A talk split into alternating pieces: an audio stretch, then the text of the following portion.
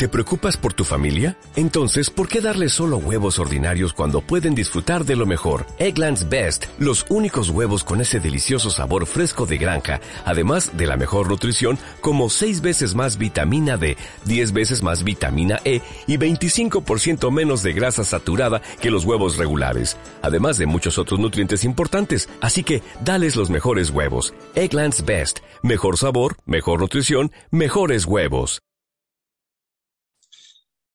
Bueno, buenas noches. Espero se encuentren muy bien. En realidad, este es un shiur especial. Ahora vamos a ver por qué. Especial, como anuncié, porque vamos a tener el de escuchar a mi mamá un ratito más.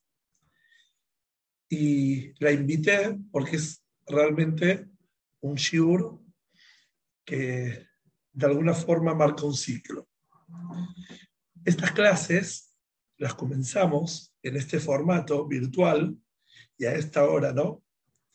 Eh, los domingos a la noche, con el comienzo de la pandemia. Si van a buscar la primera charla grabada de Shalom Bait, se llama Cuarentena en Familia. Era cuando estábamos en el encierro, y desde el salón de mi casa dictábamos las clases. Hoy, Baruch Hashem,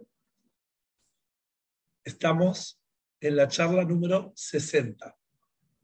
Hay tres carpetas en Spotify, en Apple Podcast, en YouTube, de 20 clases cada una, llamadas Mi familia, mi familia Universo 1, Mi familia Universo 2, Mi familia Universo 3, y eh, quien quiere buscar solo pone mi nombre, las distintas plataformas, y Baruch Hashem se completan 60 charlas sobre Shalom Bait. Aparte hay otras carpetas de Jinuj, conexión personal, etc. Baruch Hashem, este proyecto de grabar las charlas eh, fue de alguna forma, fui motivado por una alumna muy especial, se llama Gondla Kov, quien me impulsó a grabar mi shiurim y aporta semanalmente a que estén los shiurim en YouTube. Por otro lado, a una psicóloga, Leila Tobal de Goldberg, que me instó a que suba las charlas a las distintas redes, donde hoy Baruch Hashem aparecen las charlas en Spotify y en Apple Podcast, aparte de estar en YouTube. Hay Baruch Hashem hoy Shiurim que se escuchan, aparte de la forma que se eh, comparten vía WhatsApp, las grabaciones, se reproducen en más de 10 países, se escuchan las charlas, y ahí, eh, con la ayuda de Hashem, con muchas Ishmaya, ya hay más de 10.000 escuchas de los Shiurim en estos eh, países.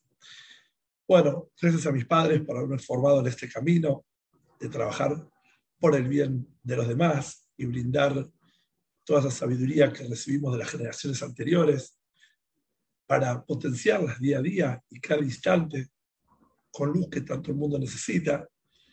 Gracias a, a mi esposa por ayudarme, apoyarme, incentivarme incondicionalmente en todas las tareas que realizo y no solo en carácter de apoyo, sino también orientándome y corrigiéndome día a día para que salga lo mejor de mí. Quiero agradecer a Shem por darme la posibilidad de difundir tantos conceptos de Shalom y y de alentar a tantas familias a mejorar su calidad de vida espiritual y emocional. Y especialmente y finalmente les doy mis agradecimientos a ustedes por estar semana a semana acompañando, escuchando, proponiendo temas, discutiendo también, ¿por qué no? Y motivándome para seguir adelante con todo esto. Bueno, vamos a comenzar con el tema de la charla de hoy. El tema de la charla de hoy es hablando sin barbijo.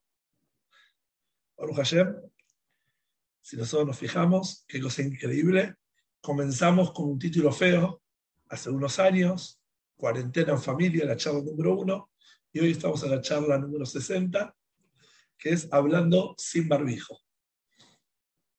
¿De qué se trata la charla? Hoy vamos a tratar un tema muy importante, que es el hablar sin barbijo. Vamos a ver a qué nos referimos cuando decimos hablar sin barbijo. Vamos a tratar un tema muy importante. Hay muchas cosas que podríamos realizarlas solas si nos ocultamos, solo si nos tapamos la cara. Y, por ende, dijeron nuestro Jajamín que Hashem nos mandó esto, este decreto, de tener que ocultarnos la cara. Porque realmente hay cuestiones que, por descuido, por no reflexionar, hacemos que amerita realmente que nos tapemos la cara, que nos ocultemos, que nos sentamos humillados de alguna forma. ¿No? Entonces, paralelamente corresponde la actitud a mejorar. De la misma forma, vamos a ver cómo resolviendo, analizando, profundizando esa cuestión que tenemos que sanar, Baruch Hashem, estamos saliendo con la ayuda de allá. Y cuando hablamos del barbijo físicamente, es muy simple, ¿no? Si de la boca de otra persona puede salir infección, entonces tengo que cubrirme con un barbijo para no contagiarme. Lo mismo si de mi boca puede salir algo malo, Jesús Shalom, debo por lo menos procurar no dañar al otro, porque puedo estar infectando a la otra persona. Pero ¿de qué se trata esto en nuestro Abodat Estamos en una generación donde notamos muy claro la influencia que tiene una palabra, sea buena, sea motivadora, o Hasbe Shalom lo contrario. Recién hablé del Zehut que Hashem me da y me dio, me sigue dando de poder transmitir Shiurim, donde en varios países miles de personas pueden escuchar estos Shiurim, y me pongo a reflexionar qué sucedería si Hasbe Shalom me equivoco en algo. Cuánto te hago Hashem de no equivocarme cada vez que tengo que dirigirme a un público que eh, llega a estas cantidades. Entonces, para bien o para mal, hoy en día sabemos la gran influencia que tiene nuestra palabra. Todo lo dicho en asuntos distantes puede ser divulgado en miles de teléfonos que van pasando de un lado a otro, redes sociales, etc. Cualquier cosa que digamos en instantes, para bien o para mal, todo vuela. Y de alguna manera es muy difícil, luego de haber dicho algo que nos enteramos que era una mala versión, lograr repararlo. Como el famoso ejemplo que conocen de las plumas, ¿no? Tiró las plumas, dijo, bueno, luego ahora anda y recupera todas las plumas. Entonces, hay algo que tenemos que reflexionar, ¿no? Tenemos que pensar. Mucho de lo que decimos hay veces es por repetición, no tenemos la menor idea. Mucho de lo que hablamos hay veces es porque confiamos en personas que nos cuentan, nos comparten cosas, a veces en los grupos ¿no? de WhatsApp o distintos lugares. Pero digamos que en realidad lo que escuchaste sobre alguna persona, sobre alguna institución, sobre algún lugar, digamos que ese comentario es verdad, ¿no? Y vamos a traer el ejemplo de que se está hablando de una persona, de Rubén, de Shimon, de Rimka, de Sara, de quien sea. Entonces, está hablando de una mala persona, una persona envidiosa, una persona malvada, ¿no? Como otras cualidades negativas. Si nos ponemos a reflexionar, si ponemos a meditar sobre lo que está sucediendo, ¿acaso son personas malas? ¿Son personas malvadas que van a hacer mal? ¿O son personas que les está yendo mal en alguna cuestión o en varias cuestiones y reacciona mal. ¿Qué es lo que realmente sucede? ¿Acaso eligen hacer cosas para estar en boca de los demás? ¿Acaso no sufren día y noche por sus problemas, por sus dificultades, como para que estemos virtiendo, volcando ácido en sus heridas? En realidad, si fijamos bien, quien está afectado también no es solo esa persona que hace algo mal. Está afectado emocionalmente y por eso actuó o reaccionó mal. Quien está afectado también es la persona que está hablando, la persona que está aportando esa noticia. Es quien habla de esa negatividad que se enterió, ¿no? de esa cosa mala, de esa cosa eh, fea, y es portador de eso que está comentando. A traer un ejemplo. ¿no? Para comprender por qué no solo la persona que actúa equivocadamente no es una persona mala, sino una persona que está sufriendo, sino también quien está portando esa información. A traer un ejemplo práctico, concreto, que justamente este Shabbat estaba hablando con mi esposa. Hay días que no sabes qué vestirte. Hay días que abrís el ropero, no sabes lo que ponerte. Otros días agarrás, te pones una ropa, te adornás, te perfumás, sabes muy bien qué ponerte y salís. ¿Qué sucede? ¿Por qué en ese mismo ropero, con esa misma ropa, hay días que te encontrás sin saber lo que ponerte? Es la misma ropa, los mismos adornos, las mismas fragancias. Generalmente nos vestimos acorde a nuestro estado anímico. Y cuando nos encontramos bajoneados, nos encontramos tristes, sin ganas, entonces como que buscamos esa ropa que vaya en sintonía de nuestro estado anímico. Y de alguna forma eh, tenemos que encontrar una foto, una ropa que nos haga sentir, nos haga pasar desapercibido. Si tenemos una fragancia dulce, floral, etc., muy alegre, no queremos como que nos molesta. No sé si comprenden el concepto. Hay como un rechazo a una ropa o una fragancia o un arreglo alegre en donde queremos quedarnos de costado y nos sentimos incómodos si nos vestimos con, con esa ropa. ¿Qué sucede? Estamos mal y no soportamos incluso una ropa nuestra que nos adorna, que nos estimula, que nos levanta. No, no, no nos soportamos. Entonces vamos rápido a buscar ese trapo, esa ropa que nos haga pasar bien desapercibido, nos de alguna forma ocultamos y vamos por la vida tristones, así apagados. En verdad, esto que estamos hablando no se reduce a la ropa, sino se reduce a los acontecimientos de la vida. El mundo de la vida nos proporciona un montón, un montón de escenarios. Escenarios buenos, escenarios malos, escenarios alegres, escenarios tristes.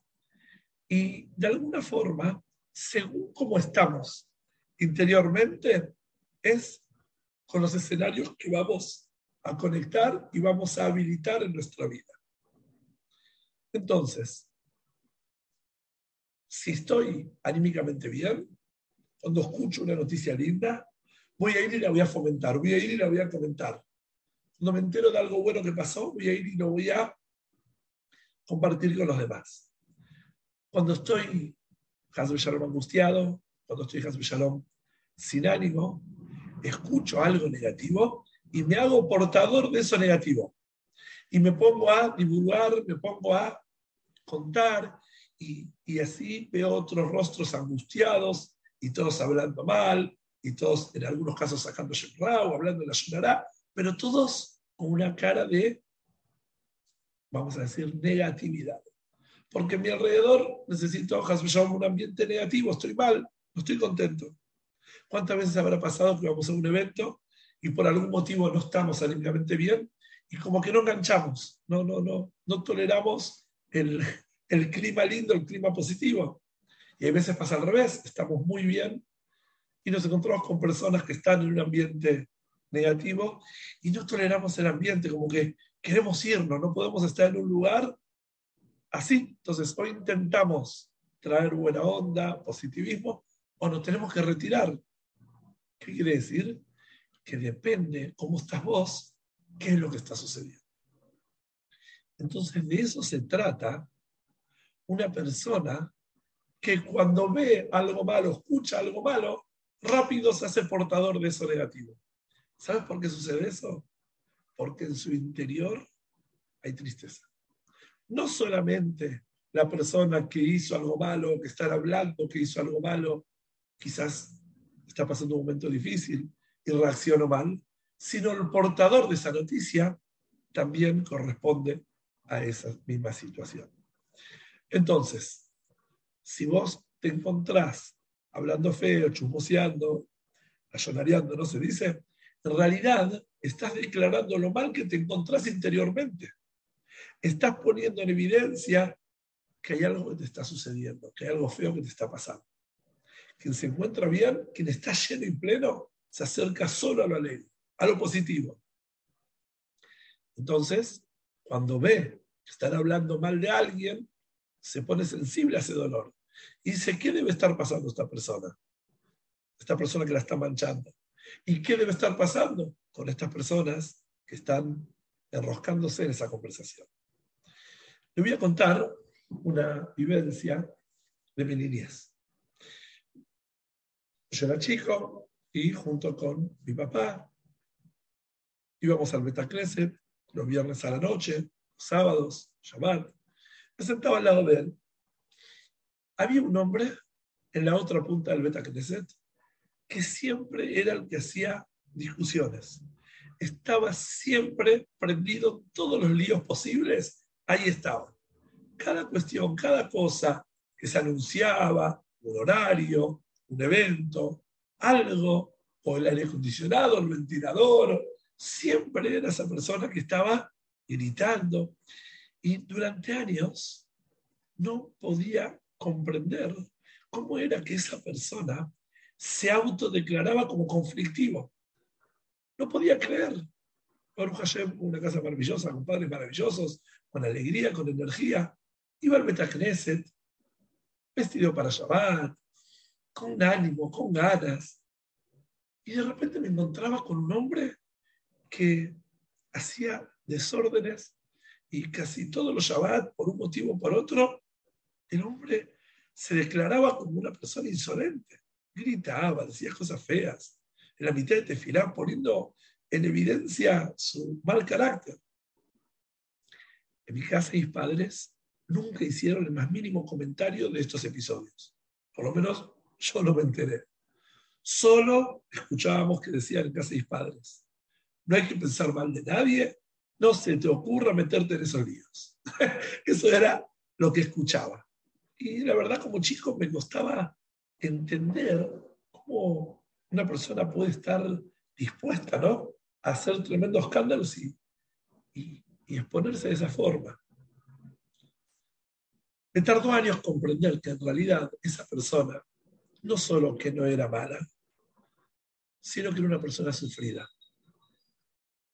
Y que las personas que no tenían esa sensibilidad de verlo de esa manera, esa educación que Baruch Hashem yo recibía de mis padres, se hacían un festín, hablando, defendiendo, acusando, en fin, aprovechaban el dolor de esa persona para matar su aburrimiento, para divertirse o hacer del dolor de otro algo, vamos a decir, divertido.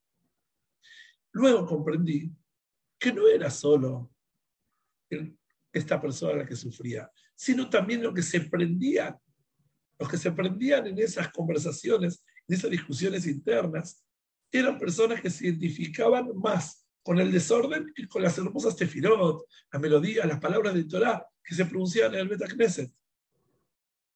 Y ahí es donde comprendí que en realidad las personas van buscando cosas lindas por la vida o van buscando desórdenes, según lo que les pasa en su interior.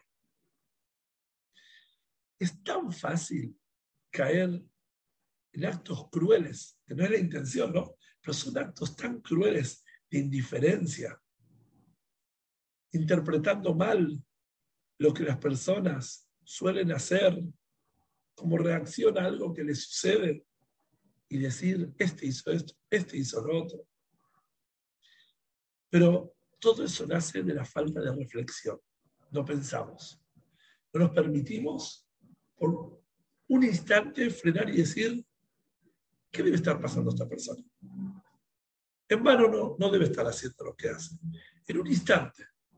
Hay veces atendiendo conflictos ¿no? de pareja, de familia, en el consultorio, le digo a las personas, pero ¿qué es lo que pensás de tu pareja? ¿Qué es lo que pensás de este otro familiar? ¿Pensás que es una mala persona o que es una persona que está sufriendo? Solo le pregunto esto. Y la respuesta siempre es, y debe estar pasando un mal momento. Pero yo que tengo la culpa, pero yo que tengo que hacer, pero, pero es otra cosa si comprendemos que hay personas que están sufriendo, a si pensamos que hay personas malas. Es aseguro que, que con que uno se ponga a pensar, ¿no? Incluso alguna cuestión más personal, ¿no? Más de cerca, que uno le toca, de algún pariente o familiar, que a veces acumulamos un enojo, con tan poca reflexión, vamos a detectar que esa otra persona no estaba siendo mala persona. Estaba sucediendo algo. Por eso está escrito que la llorará afecta a tres. Obvio, fomenta el propio mal interior de esa persona, ¿no? de quien están hablando, por enchastrarlo. De alguna forma la persona escucha que hablaron mal de él y por ende ya baja la guardia. Al que escucha la llorará por prestarse a estar recibiendo la angustia profunda de quien está hablando. Y a quien habla, quien está hablando la sonará, es una persona que está fomentando esa angustia interna, la está fomentando a través de conversaciones vanas. Por eso digo que es terrible, es terrible cómo hay veces, por no prestar atención y no reflexionar, caemos en actos tan crueles, tan, tan crueles. ¿Cuál sería la teshuva de todo esto? Hablar sin barbijo, sin tener que ocultarnos. ¿Cómo suele hablarse el mal? Generalmente ocultas.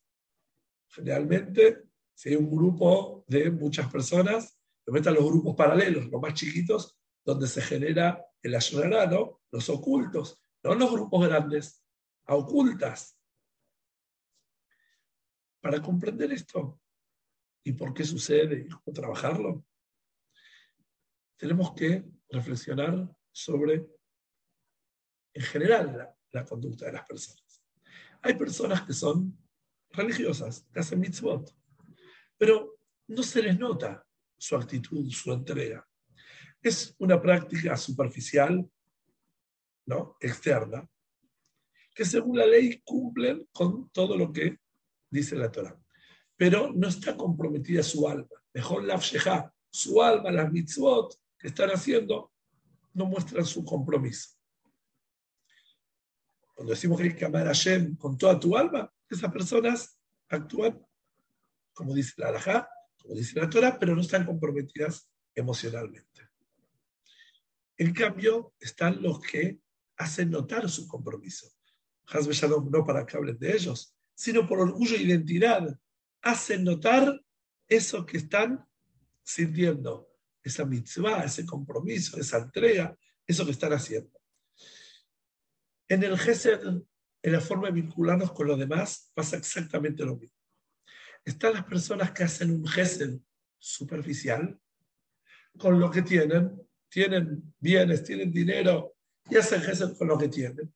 Y hay personas que hacen Gesed comprometiéndose emocionalmente, poniéndose ellos de alguna forma en ese lugar del otro, sintiendo que puede estar esperando el otro, que puede estar necesitando el otro. De eso se trata, sanar, reparar esta actitud de estar viviendo en lo superficial. Y hay personas incluso que hacen mucha acá con su dinero, mucha acá, pero es superficial. y no pueden caer en juzgar a otra persona, en hablar mal de otra persona, pero como una persona que da tanta de acá, una persona que si ve a alguien que necesita algo, ayuda, aporta, ¿cómo puede ser que de repente tan fácilmente daña a otra persona? Porque es una acá superficial. No está ese compromiso profundo de sentir al otro, de ponerse en lugar del otro y decir, ¿qué puede estar pasando con esta otra persona? Simplemente hay que dar algo, bueno, doy, me quedo tranquilo, estoy aportando. Pero ponerme en el lugar de la otra persona, no están eh, involucrados. Entonces, poder ponerse en el lugar del otro es una actitud muy profunda de acá, que es la que hace que podamos ver un mundo distinto. Voy a contarles dos anécdotas. Una que impulsó a la otra. Una anécdota escuché hace mucho, que eh, he escuchado y reflexionar mucho al respecto, me marcó todos esos ejemplos que yo eh, vi en mi casa, en personas de otras generaciones.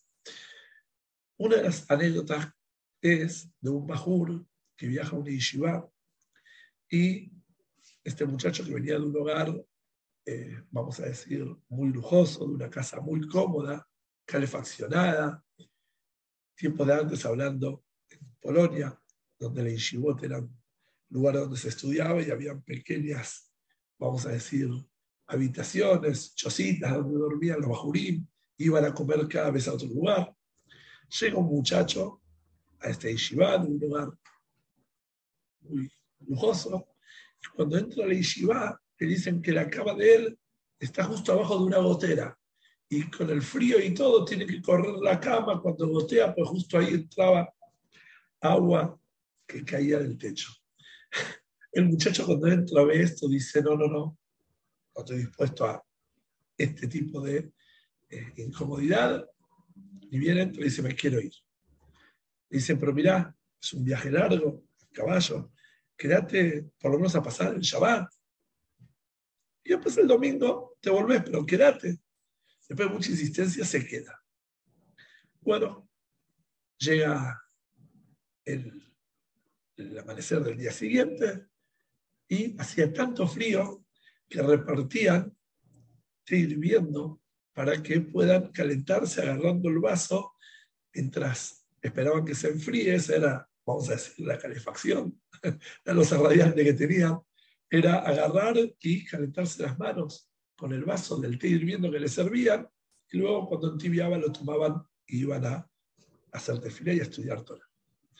Entonces él está en la fila y ve que un muchacho, cuando está con el vaso para recibir el té, temblando así de frío, recibe el té caliente y yéndose a un banco a sentarse sin querer, le tira el vaso de té hirviendo en el brazo de quien estaba atrás de él.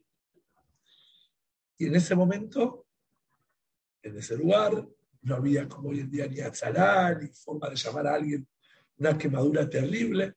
El muchacho de la vergüenza ve que lo están ayudando y todo, y él de la vergüenza desaparece.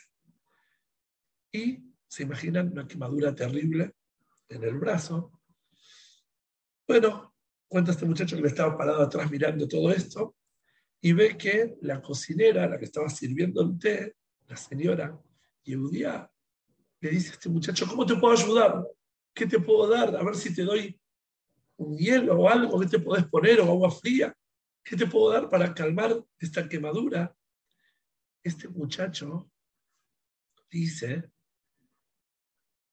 el muchacho que me tiró el té se quedó sin té y de vergüenza se fue por favor, acérquele un té y llévele donde él está.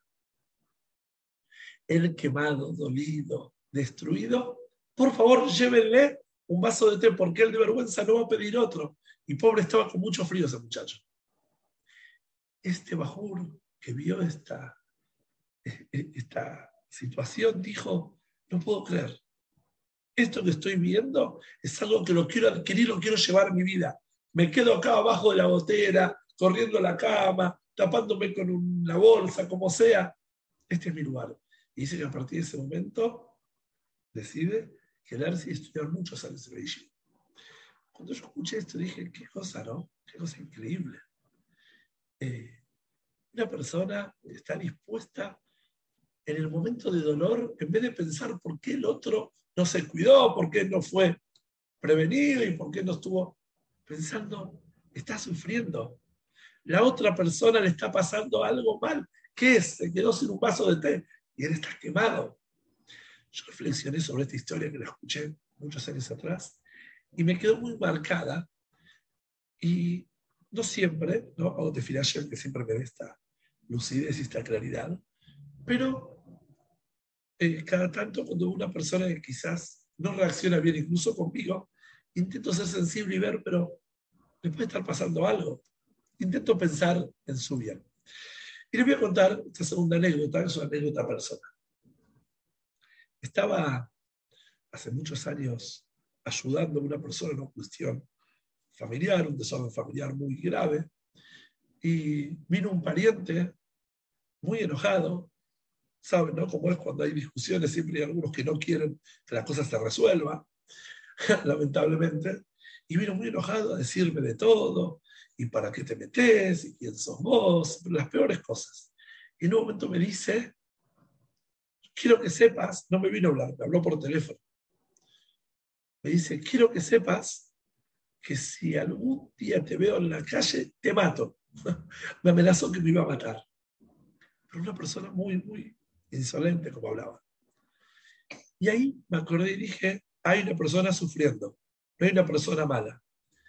Entonces le dije, sé que estás pasando un mal momento, sé que estás sufriendo. Si necesitas algún día que te ayude, que te dé una mano, puedes contar conmigo. Te aprecio y te quiero. Esta persona cortó el teléfono. Como dijimos antes, cuando uno está mal, no quiere escuchar nada bueno. Bueno, pasaron muchos años y un día me llama esta persona. Me dice, mirá, quiero hablar con vos. Llamó la atención esta persona. Le digo, sí. Aseguré que no venga con el auto, ¿no? a ver si me quería matar. Bueno, viene a mi consultorio, viene a verme y me dice, estoy muy mal, estoy sufriendo. Le digo, ¿qué pasa? Me dice, mira, estoy por casar en una semana, diez días en mi casamiento, y yo tengo un carácter muy especial, como lo notarás. Y me dice, no quiero arruinarle la vida a mi novia. Sé que ella va a sufrir mucho al lado mío, la quiero y sé que soy una persona de muy mal carácter y no sé lo que hacer con esto. Me quiero casar, no la quiero hacer sufrir, sé que va a sufrir mucho al lado mío. ¿Me ayudas? ¿Me ayudas a, a trabajar, a superarme? Era tal cual lo que había visto, una persona que sufría de su mal carácter. Es así, como no, lo puedo poner a trabajar. Y con ayuda de Hashem, bueno, Hashem lo pude ayudar. Pero antes de terminar esa primera reunión que tuve con él, le pregunté, le dije, ¿pero por qué me viniste a hablar a mí? Me dice, fuiste la única persona que supo ver mi dolor atrás de esos enojos míos. Yo no me llevo bien con muchas personas. Vos me dijiste que estoy sufriendo y me dijiste que si algún día necesitaba ayuda, que me ayudabas y que me querías. Dije, bueno, voy a ir a hablar. Baruch Hashem, esa persona tiene hijos, hijas. Baruch Hashem, un matrimonio maravilloso, de superación. Ahí me di cuenta qué impacto tiene poder leer bien a una persona y darle oportunidad para que salga adelante. Todo esto estoy contando, de alguna forma, es para ponernos sensibles con nuestra pareja. Tenemos un montón, un montón de situaciones donde nos ponemos directamente a juzgar, directamente a pensar mal. Pero te lo dije 20 veces, pero te lo pedí. Seguramente no te, no te importo seguramente no estás pensando en mí. Y no nos ponemos a pensar un instante si nuestra pareja está pasando un mal momento, si está fastidioso, si está angustiado, si le pasa algo que no quiere compartir. Por naturaleza, si se refiere de tu marido, ¿no? La mujer que ve al marido un poco así, quizás le pasan cosas que como hombres hay veces no hablamos de los problemas, no queremos desproteger a nuestra pareja y no mostrar lo frágil que nos sentimos. Un montón de cuestiones que pueden ser motivo de esa mala actitud. Pero en verdad no hay maldad, en verdad no hay una intención de hacer el mal, no hay intención de desatender. Entonces, si te pones a pensar, realmente es una persona mala, es una persona que la está pasando mal. Y hablas en ese tono, tarde o temprano la otra persona detecta que lo leíste bien, que notaste que no es un monstruo, que no es una mala persona, que es una persona desafortunada, es una persona que está sufriendo. Y la verdad, hoy, almorzando en la casa de mis padres, hablé con mi mamá sobre Baruch Hashem, estos shiurim que se están haciendo, y ella me dijo, tenemos que hablar de Gesed, tenemos que hablar de tener una actitud comprometida, no un Gesed superficial, un Gesed profundo. Entonces, bueno, esto es como una introducción para las sabias palabras de mi mamá que Hashem ahora va a compartir con nosotros y nos va a seguir iluminando y motivando para que Hashem podamos eh, seguir creciendo y transmitiendo todos estos valores. Se le pido a mi mamá que nos dirija la palabra. Seguramente la van a ver ahí. Hola. Un momentito. Buenas noches a todas. Eh, gracias por esta oportunidad. La verdad que es una oportunidad más bien eh, que me gustó. La verdad que después que se fueron de acá, no es que me fue que hablamos de que iba a estar hoy, cuando se fueron me, me invitó Eliezer y saben que muda no soy, me encanta hablar y me encanta ayudar. Y bueno, especialmente hoy en un día especial, porque esta semana, hoy en castellano, el día de cumpleaños de Eliezer, el miércoles de Satayem es, es el cumpleaños, en hibrid, entonces bueno, eh, vienen como mamás, son todas ustedes, eh, también saben, bueno, el día del cumpleaños también es nuestro cumpleaños, cuando nuestros hijos cumpleaños, también nosotros festejamos y recordamos todos los hermosos, divinos momentos vividos. Bueno, feliz cumpleaños, hijo mío, te quiero mucho. Gracias, gracias. envías a toda tu familia crecida, besat con, con cariño, todos bien casados, todos bien casados, besat con mucho amor.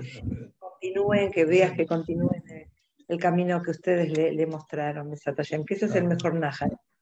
Les cuento, es una... Em, él dijo que nosotros tenemos mucho que ver, seguro que sí que los padres tenemos muchísimo que ver, porque yo me hago responsable de muchas cosas, de nuestros hijos, pero sepan una cosa, que la mujer es lo principal. Mi papá decía, los padres pueden hacer mucho durante 20 años, pero después viene un pedacito de pollerita y te lo cambia. Bueno, Baruch Hashem, Eliezer creció con su esposa, una hermosa compañera, Besat Hashem, y que nosotros todos podamos hacer crecer a nuestro esposo. Ese es el, el mayor gesed que podemos hacer, hacer crecer a nuestro esposo. Los muchachos me dicen, Morá, quiero una piba linda. Y las chicas me dicen, Morá, quiero un muchacho con plata. Entonces yo les digo, mira, la veraja la traes vos, le digo a la mujer, y linda la haces vos, le digo al muchacho. ¿Eh? Entonces, una de las cosas principales que Baruch ahora podemos disfrutar un poquitito más, en algunos colectivos no, en algunos lugares no, pero es el estar sin barbijo. La boca, como dijo Eliezer, podemos mostrar un montón de cosas y por sobre todo hablar con una sonrisa. Lo mismo lo decís con una sonrisa y cambia absolutamente todo. Ese es el primer jefe de familia, el lifting que te pones para tu esposo. Recibirlo con una sonrisa. Hablarle con una sonrisa en la boca. Como acaba de, no quiero repetir, ¿no es cierto? Que dice Diesel, de que todos, cada uno de nosotros tenemos un tema, cada uno tiene una mochila propia. ¿no es cierto? Entonces, pero yo ¿por qué tengo que hacer responsable al otro de mi mochila? Si yo vi las cosas caras, si no quiero la ropa que quiero, si siento, siento, porque siempre digo, siento que mi marido, no, no, por ejemplo, no, no es atento conmigo, es una sensación mía, ¿eh? ojo, a lo mejor él es muy atento. Y al tener el, el eco mío de que yo no me siento contenta con la forma del trato de él, entonces eso es lo que me hace contestarle mal o me hace ponerle mal, pero es, todo pasa por mí, todo pasa por mí. Las mujeres somos, hoy lo dije en la mesa y mis nietos ven por bien hombres, no les gustó lo que dije, pero la, la, eh, la, creación antes de la que de Shabbat fue la mujer, la última creación de Boreonam. ¿Sí? Entonces somos una creación especial de Akadosh Baruj y estamos hechos de acuerdo a su voluntad. Sheasani Kirsono, decimos todas las mañanas, que nos hizo de acuerdo a su voluntad. Entonces nosotros con su voluntad, seguro que no es la voluntad de Boreolán que tratemos mal a la gente, que tengamos cara de espalda. Hay situaciones, lógico, que hay situaciones que cada uno puede tener. Bueno, en la ducha, fíjate en la ducha, en algún momento que estás sola, cuando lees un poco de Teilim, pero yo filo hasta el Teilim, siempre recomiendo, léalo con una sonrisa. A mí me pasa que no, entiendo todo lo que leo del Teilim, pero lo leo eh, ahí con la parte de, castellano para que lo que no entienda, que no me saque, que no me ponga una preocupación que no estoy entendiendo y no estoy diciendo qué. Y por sobre todo, como sabemos, como pedimos, por el ama, sé vos, ponés vos, ¿no es cierto? Eh, eh, las palabras como te gustan y pongo sí algo muy grande de mí, que es mi respeto propio, mi autoestima, que no es orgullo, es mi autoestima. Y cuando viene el otro y vienen y quieren hacer, si vos me quieren refundir o me critican o quieren hacer algo, poné más fuerte la sintonización de tu autoestima para no dejar que te llegue. Les voy a contar, primero que nada, un masé que escuché del de, Rab Abraham Tversky, en una oportunidad, dice que lo llamó a las 2 de la mañana una señora. Hola, sí, ay, Rab Tversky, no sabe Rab, mi marido. Dice, ¿quién habla? Dice la señora Débora Levy, Débora Levy. Sí, señora Débora Levy, ¿qué pasó? Dice, mi esposo dice que yo no le cocino, que los chicos no están bien cuidados de la casa desordenada. Dice, señora Débora Levy, no llore porque se le va a irritar la cicatriz que tiene en la mejilla derecha. No, no tengo nada, doctor no sabe. Y me dice que no la atiendo bien a mi suegra y que mi cara siempre está, amargada y que, que, yo no tengo buen carácter y que soy muy llorona. Señora Lea Levi, no llore, que se le va a irritar la cicatriz que tiene en su mejilla derecha. No, no tengo ninguna cicatriz. Lo que pasa es que mi marido, mire señora, no llore, porque se le va a irritar la cicatriz que tiene en la mejilla derecha. Mire, Rab, yo no tengo ninguna cicatriz en la mejilla derecha. Soy la señora Débora Levy. Es eso lo que quiero que le diga a su esposo. Yo no soy esa de la que vos estás hablando. Simplemente él le hace recordar lo que usted ya muy bien sabe. Si usted sabe que está haciendo todas las obligaciones que corresponden a una mujer, nadie le va a pedir que haga además. Baruch Hashem, hoy en día, las mujeres, pero no es hoy en día, porque en el Eshet Hail habla muy bien de las mujeres cómo trabajaban. Siempre la mujer ayudó en la parnasa de la casa, la que salía a trabajar, la que tejía en su casa, la que hacía antes no íbamos a la, antes la gente no iba a, la, boutique a comprarse ropa, se hacían, se tejía en su casa, se hilaba en su casa, como dice el Eshet Jair. Esa es la mujer alabada, la mujer que hace tu trabajo sabiendo que ella es, es lo mejor que puede hacer. Y no sos una pobrecita si sos ama de casa, porque es algo muy grande amar la casa Amar la casa no es solamente las paredes que estén limpias, es que mi carácter esté lindo, mi corazón esté limpio, mi mente esté limpia, mi gente la vea bien, la vea crecer bien, que pueda ver a mis hijos, a mis nietos, a mis nietos, que pueda ver crecer a esta descendencia. Y yo en cada uno como todos creo que el día mañana ustedes también van a hacer, en cada uno busco algo que puede ser algo, una, una, una continuación de la enseñanza que le dimos acá en casa. a cada uno de mis hijos. En cada uno hay un poquitito. Y el día de mañana que sean ustedes suegros, hasta sus hijos políticos también van a ver. Mis yernos, todos tienen algo de mi marido, absolutamente todos. Mi nuera seguro que debe, pobrecita, tener algo de mí.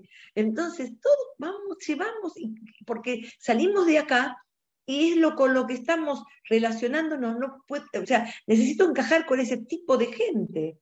Entonces, el GESED empieza eh, ahora que ustedes son jovencitas, ahora que ustedes están en casa, están educando, ahora que sus tonos de voz sean con un tono de amor. ¿Cuánto hace? Que no le dicen a sus esposos esa palabra privada que toda pareja tenemos. ¿Cuánto hace que no se la dicen? O mi amor, o papito, o, mi cielito, o ¿cuánto hace? tuve una, alumna eh, en otro país que tenía una empleada que la empleada se llamaba Cielito.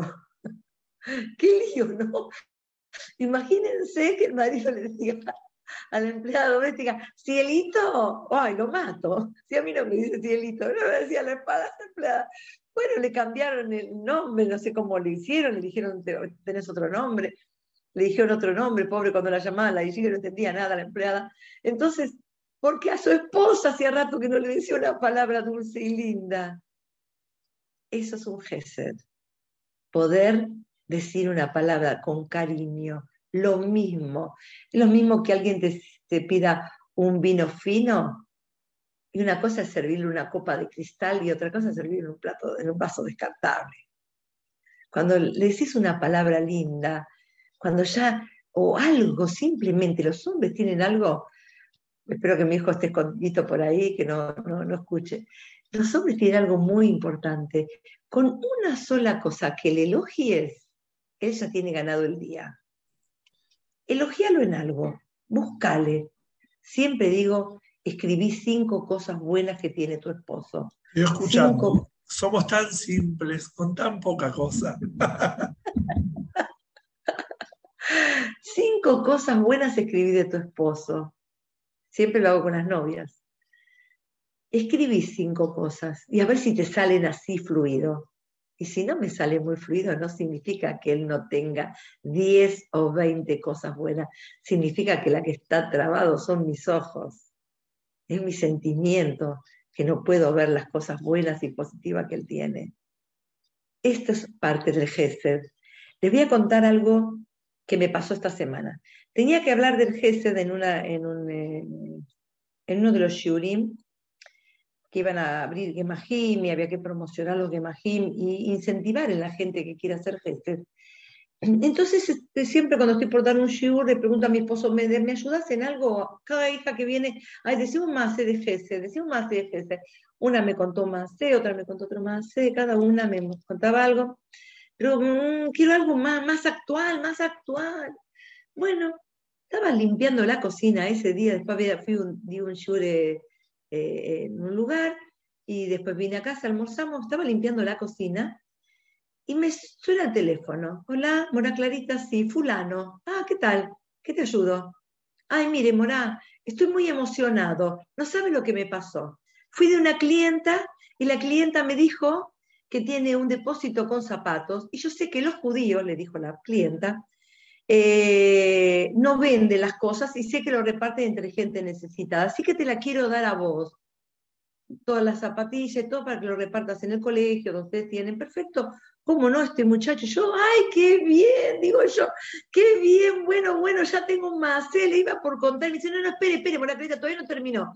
Bueno, Sí, ¿cómo siguió? Dice, mire, después vino la hija de esta señora y me dijo, ay, la verdad que me motivó, mami, de dar, tanto así de dar, y yo también te quiero dar una ayuda, le dio una ayuda también para el colegio, para la gente necesitada. Este muchacho estaba que no cabía en sí. Ay, qué bien, decía yo, ya me veía el más, ¿eh? contándolo. Dice, no espere, todavía no terminó. Bueno, a ver dónde termina. Entonces me dice, vuelvo y le cuento a mi socio, ¿sabés que esta clienta me donó así un depósito de, zapatos, y vino la hija y se incentivó y me, y me donó también plata. Y le dijo el socio, pero esa señora es judía, tiene la, abuela judía. ¿Cómo la abuela judía? Si tiene Abodazara. Dice, sí, la abuela es judía. ¿Cómo?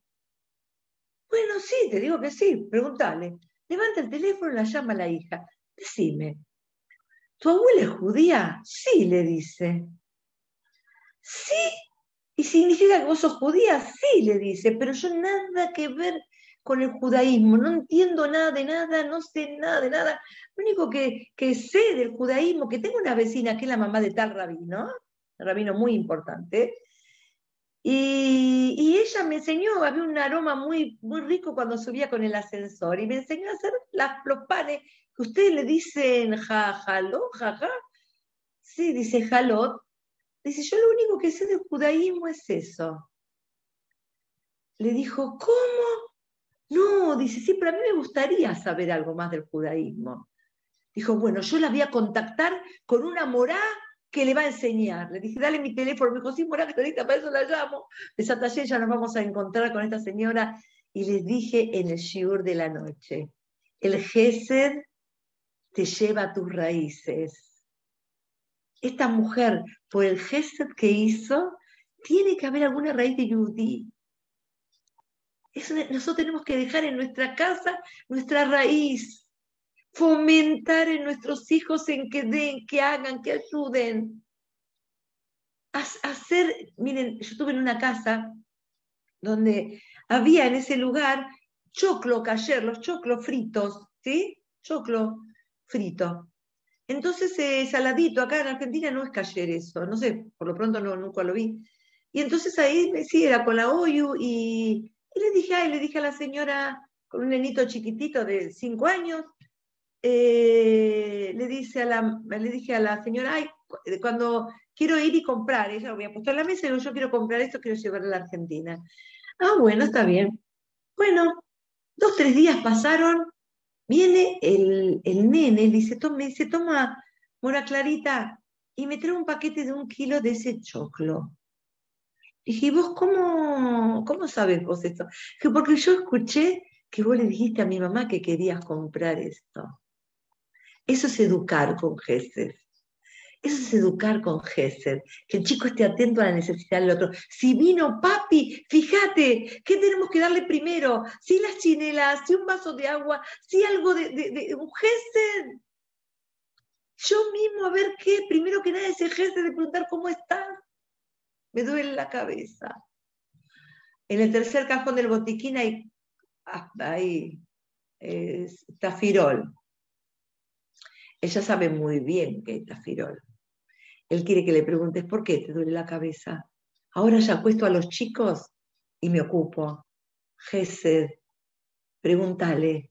Y él se va a hacer empático y te va a hacer a vos también, te va a preguntar. ¿Y vos cómo pasaste el día? El Gesed se enseña, no siempre nos nace. El Gesed se enseña. Enseñemos. Si él no sabe, enseñémosle cómo tiene que hacer. Cómo, cómo hablarle. Una palabra linda. ¿Cuánto hace que le decís mi amor, mi vida? Pero de verdad, ¿eh? De verdad. Ese mi amor, mi vida. O ese, ay, como vos no hay quien haga esto. O seguro que vas a hacer, vas a poder. ¿eh? Cada uno de nosotros podemos, mi, esposo no se defiende mucho con la electricidad. Hace unos años se me había descompuesto una, plancha. Ay, le dije, vos trabajaste en un lugar de, donde, de, confección, seguro que sabes algo de plancha, seguro. Bueno, casi tenemos cuatro planchas, pero una por lo pronto funcionó, ¿sí? Y ah, lo pudo hacer. Yo me di cuenta, dije, ay, esa palabra que le dije que él tiene, que seguro sabe, que él lo puede hacer, esa palabra de aliento es tu gesed, te lo ganaste en el día. La caridad bien entendida empieza por casa. Puedo hacer muchísimo afuera, muchísimo dar y hacer afuera, pero primero que en tu casa no le falte a nadie nada. Por lo pronto, una caricia, mañana lo vas a tener estar atenta, atención. Lamentablemente, estos aparatitos que tengo frente a mí, estos aparatitos nos sacaron mucho la atención, porque estamos todo el día, dale, que dale, dale, que dale, sí te escucho. Ese que está atrás de la cámara, ahí que usted se está leyendo el nombre, cuando viene acá, y yo estoy, como se llama, a veces tengo muchas y preguntas a las chicas o algo, mucho llamado, y, y, él viene y yo digo, sí, te escucho, te escucho, te escucho. Me dijo, sí, pero yo no te puedo hablar si vos no me miras a la cara.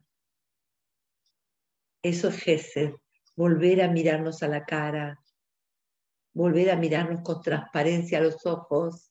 Sé que pasó mucha agua bajo el puente y a veces no lo puedo mirar a los ojos porque me da lorca ya lo ofendí tanto, ya le dije tantas cosas, lo rebajé delante de los chicos, ya tantas cosas, ¿sí? Que tengo, no tengo coraje de mirarlo a los ojos. Vuelvan a hacer ese gesto de mirarlo a los ojos. Es por ustedes mismas, es por decir, puedo, quiero llevar adelante mi matrimonio quiero hacer Gesed y caridad bien entendida empieza acá.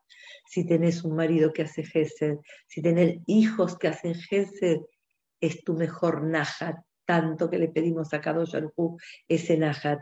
de que podamos nosotros dar y contagiar, ahora que no tenemos, no tenemos barbijo, contagiar esa sonrisa, contagiar esa sonrisa sin barbijo sin barbijo.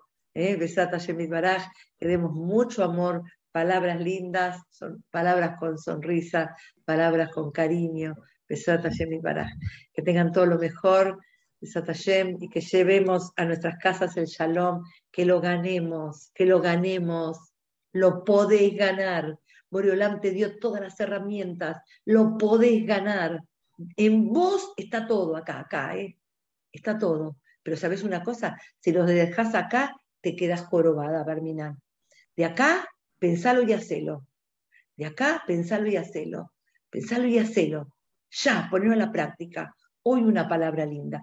Hoy, si las circunstancias son favorables, un besito hasta mañana. Cuando nosotros éramos chicos, nosotros no nos íbamos a dormir si no le damos un beso a papá y un beso a mamá. Era como, ya lo despedíamos, Barminan. Era esto, era ese cariño. Ahora lo mismo, hacelo. Hoy, si es posible. Besat Hashem. Que puedas dar mucho, que puedas dar mucho, todas, todas, todas, y que Besat Hashem hablen y que las miren, y que las miren. Cuando uno tiene una sonrisa, el otro quiere ver al otro. Lo quiere ver, te quiere mirar la cara, porque sabe que está, se va a encontrar con algo lindo que sonreís. Que tenga buenas noches. Gracias, gracias Eliezer. Feliz cumpleaños, amor mío. Gracias por, gracias por estar, gracias por acompañarnos. Es el mejor regalo de honrarme y, presentarme. Por favor. Un abrazo, un abrazo, un abrazo. Gracias a todos. Las extraño mucho. Chao, chao, vale, chao a todas. Un besito.